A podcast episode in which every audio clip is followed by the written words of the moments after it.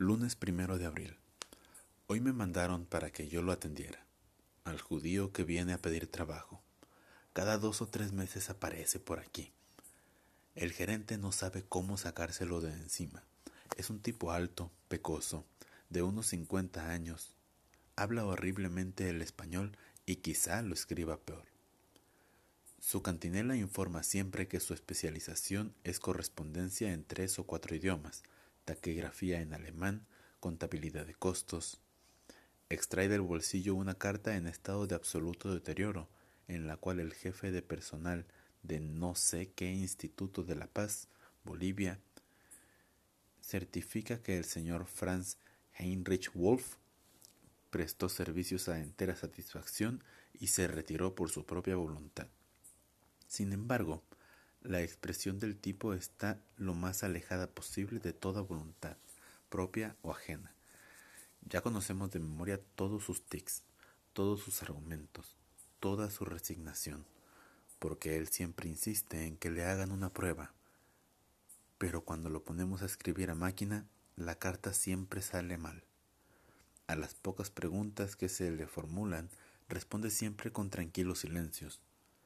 No puedo imaginar de qué vive su aspecto es a la vez limpio y miserable. Parece estar inexorablemente convencido de su fracaso.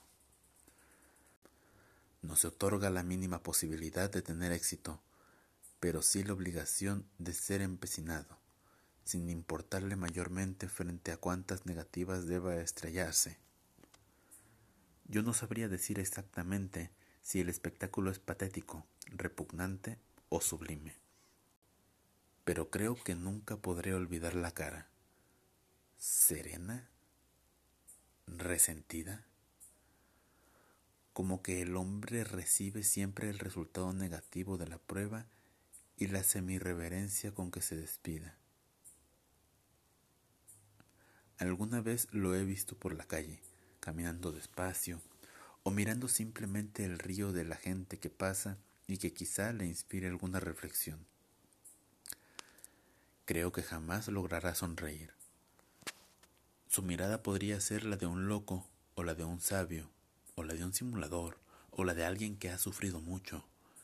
Pero lo cierto es que, cada vez que lo veo, a mí me da una sensación de incomodidad, como si yo fuera en parte culpable de su estado, de su miseria, y, lo peor de todo, como si él supiera que yo soy culpable. Ya sé que es una idiotez. Yo no puedo conseguirle empleo en mi oficina. Además, él no sirve.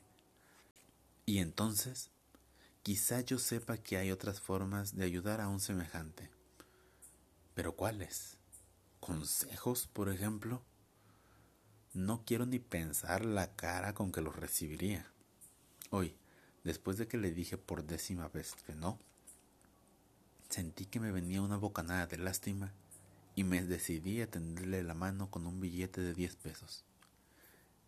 Él me dejó con la mano tendida. Me miró fijamente, una mirada bastante complicada, aunque creo que en ella el ingrediente principal era, a su vez, la lástima.